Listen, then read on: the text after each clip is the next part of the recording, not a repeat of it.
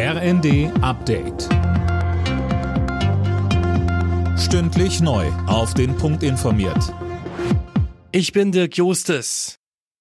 Wegen explodierender Corona-Zahlen wird den EU-Ländern eine Testpflicht für Reisende aus China empfohlen. Darauf haben sich Vertreter der Mitgliedstaaten bei einem Treffen geeinigt. Demnach sollen die EU-Staaten unter anderem vor dem Abflug einen negativen Corona-Test vorschreiben. Während des Flugs von und nach China sollten Schutzmasken getragen werden. Zuletzt hatten schon Italien, Spanien und Frankreich im Alleingang eine Testpflicht eingeführt. Das US-Repräsentantenhaus hat weiter keinen Vorsitzenden. Zum fünften Mal ist der Republikaner McCarthy bei der Wahl durchgefallen. Mehrere rechtsgerichtete Parteikollegen verweigerten McCarthy die Stimme, weil sie ihn für zu gemäßigt halten.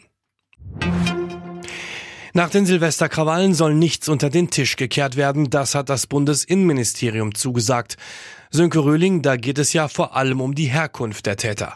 Ja, bislang ist ja nur klar, welche Nationalität sie haben. Da will man aber genauer hinschauen. Wenn es sich, wie behauptet, vor allem um Menschen mit Migrationshintergrund handelt, dann habe Ministerin Faeser keine Scheu, diese Debatte zu führen, so ihr Sprecher. Aktuell werden da aber noch Zahlen und Erkenntnisse aus den Bundesländern zusammengetragen. Und dann gehe es um eine schnelle und harte Bestrafung, so der Sprecher weiter, gerade bei Tätern, die man mit Integrations- und Präventionsmaßnahmen nicht mehr erreicht.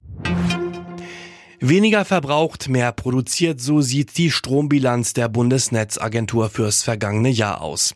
Alina Tribold hat die Zahlen. Vier Prozent weniger haben wir im Vergleich zum Vorjahr verbraucht. Gleichzeitig ging es mit der Stromproduktion etwas nach oben. Die Erzeugung von grünem Strom legte im Vergleich zum Vorjahr um 8,5 Prozent zu. Bei konventionellen Energieträgern ging sie um fast 6 Prozent zurück. Das lag laut Bundesnetzagentur daran, dass mehrere Kernkraftwerke Ende 2021 abgeschaltet wurden. Bei der Vierschanzentournee hat der Pole David Kubacki das Springen in Innsbruck für sich entschieden. Zweiter wurde der Führende der Gesamtwertung der Norweger Halvor Egner Granerüth. Bester Deutscher ist Philipp Raimund auf Rang 13.